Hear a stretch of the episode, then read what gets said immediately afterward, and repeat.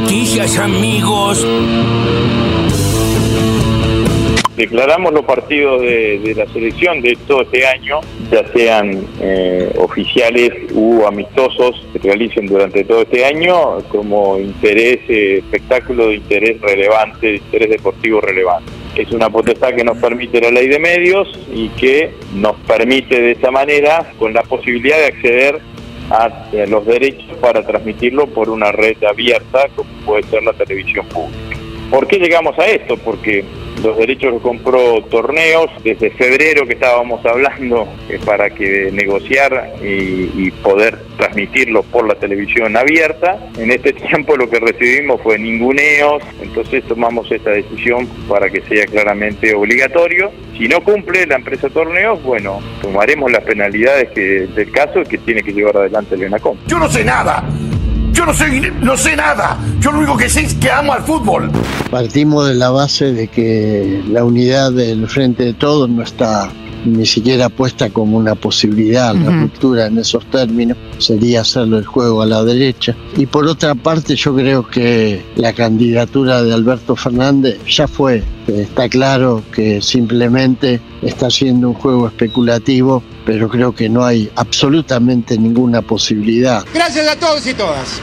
Y pareciera que no nos animamos a discutir qué país queremos en el siglo XXI ya, tanto el 2023 para el 2024. Entonces es más fácil discutir quién va a cabezar la lista de diputados, quién mide a, para ser gobernador cuando si fueran solamente dos fuerzas en la provincia de Buenos Aires perdemos la elección. Estamos rogando que mi ley saque muchos votos. Eso habla de que hemos perdido el norte político y no nos parece que no lo queremos ver y que queremos hablar de lo que de cualquier cosa menos de las cosas importantes. A morirse, viejo.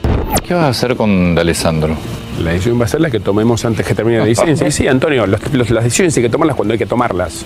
No, porque vos podés estar convencido de que Alessandro no tiene absolutamente nada que ver con nada, que es toda una operación política, con lo cual estás convencido que tiene que volver, punto. O, podés dudar, como parece que estás dudando, de cómo esperar que termine. No, perdón. Él pidió una licencia por tres meses, ahí respetémoslo. Mm. Lo que sí estoy convencido, y no hay ninguna duda, es que a Alessandro le pincharon el teléfono, mm. lo cual es una barbaridad. Mm. Es un delito. Depende de quién que vuelva de Alessandro, del jefe de gobierno de la Ciudad de Buenos Aires o de Alessandro. Depende de una conversación entre los dos, depende de la voluntad que tenga él y depende de mi decisión. Dando la misma En su momento cuando se toma No, pero ¿qué quieres que te diga? Cuando se toma la licencia. La licencia lo tenías decidido, ya no Antonio, la licencia es por tres meses. Te están tomando de boludo. Cristina, una mujer fuerte, pero que ha generado eh, mucho, mucho resquemor, mucho odio, mucha división.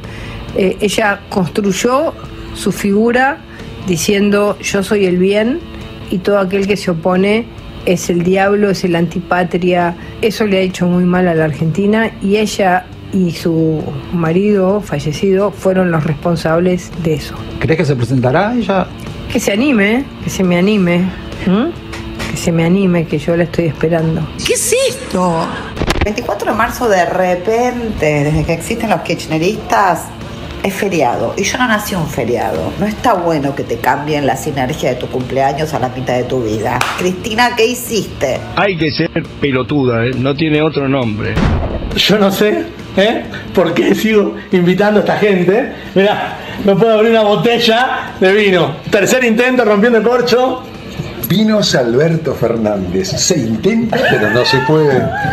¡Sos un inútil! ¡Ah!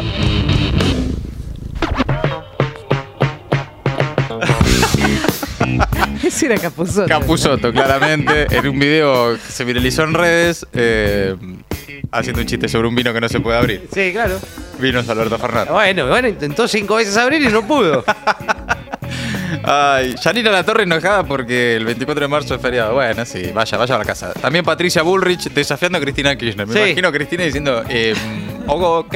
Sí, no, aparte, me gusta mucho que, que, Patricia Bullrich critique a alguien que construye eh, hablando mal de, los demás y violentamente. Alguien que dice que lo vamos a correr a los tiros a todos. Alguien que hace 40 años está haciendo exactamente lo mismo, ¿no?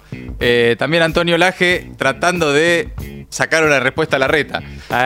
Qué hábil que es para no decir nada, ¿no? La habilidad para hacerse el boludo eh, sí, sí. es un talento, ojo, eh, no, es, no es fácil. El que no le cambie la cara, sí. No, no, pero las facturas están. También escuchábamos a- al chino Navarro, escuchábamos también a Hugo Yasky y a Agustín Rossi, todo eso entre las voces del día. Ahora las noticias en maldita suerte. Hablan los dos. Alberto y Cristina reaparecen esta semana en el Foro Mundial de Derechos Humanos. La apertura estará a cargo hoy por Alberto Fernández, quien hablará en un acto en el Centro Cultural Kirchner, secundado por Estela. Hasta el viernes habrá decenas de charlas, exposiciones, exhibiciones y talleres en cuatro sedes de la capital federal. El Espacio Memoria y Derechos Humanos, que funciona en la Exesma, el Centro Cultural Kirchner, la Facultad de Arquitectura y también la Comisión Nacional de Energía Atómica. El evento contará con 20.000 participantes de casi 100 países. Este martes habla Cristina. La vice participará del encuentro titulado Voluntad Popular y Democracia, del Partido Militar al Partido Judicial, las amenazas a la democracia. Áspero el título, organizado esto por el Grupo de Puebla. Fútbol para todos. Ante la negativa de TIC, la televisión pública va a transmitir gratis todos los partidos de la selección.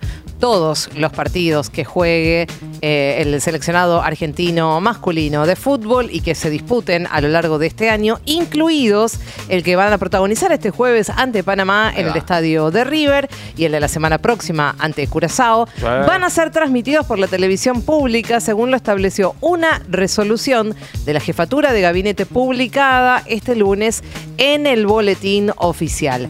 La resolución fue dispuesta luego de que la empresa de torneos y competencias informara que no iba a venderle al Estado los derechos de televisión.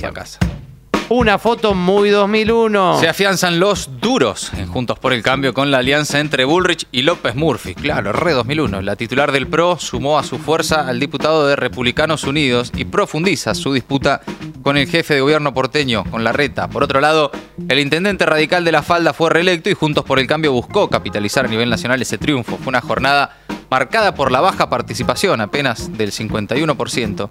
En los festejos de la localidad cordobesa estuvieron Larreta, Gerardo Morales, ahí sale una fórmula, y Luis Juez. Macri está hoy en Rosario, mientras este fin de semana Elisa Carrió confirmó que su espacio rompe en Santa Fe y se suman las provincias en las que Juntos por el Cambio llega sin acuerdos.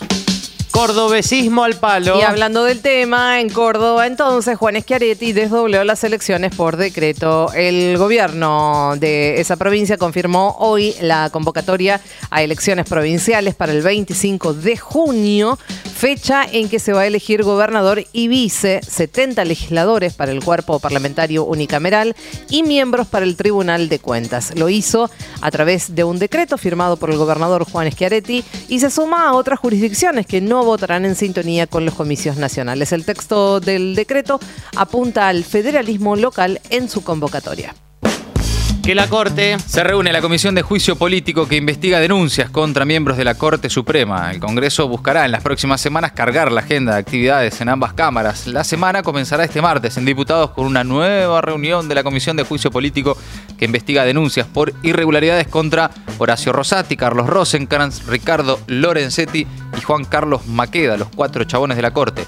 Más actividad en diputados, por otro lado, se convocó para el miércoles 22 a la Comisión de Presupuesto y Hacienda para debatir el proyecto de los diputados santafesinos que busca fortalecer la justicia federal de la órbita penal en la provincia de Santa Fe. Putin contraataca. El gobierno ruso anunció una investigación contra el fiscal de la Corte Penal Internacional, Karim Khan, y eso después de que el Tribunal Internacional emitiera una orden de detención contra el presidente de Rusia, Vladimir Putin. A su vez, la Corte con sede en La Haya pidió el apoyo y la perseverancia de la comunidad internacional para ayudar el organismo a investigar posibles crímenes de guerra en Ucrania. Suerte. Tres horas haciendo cosas raras para gente normal.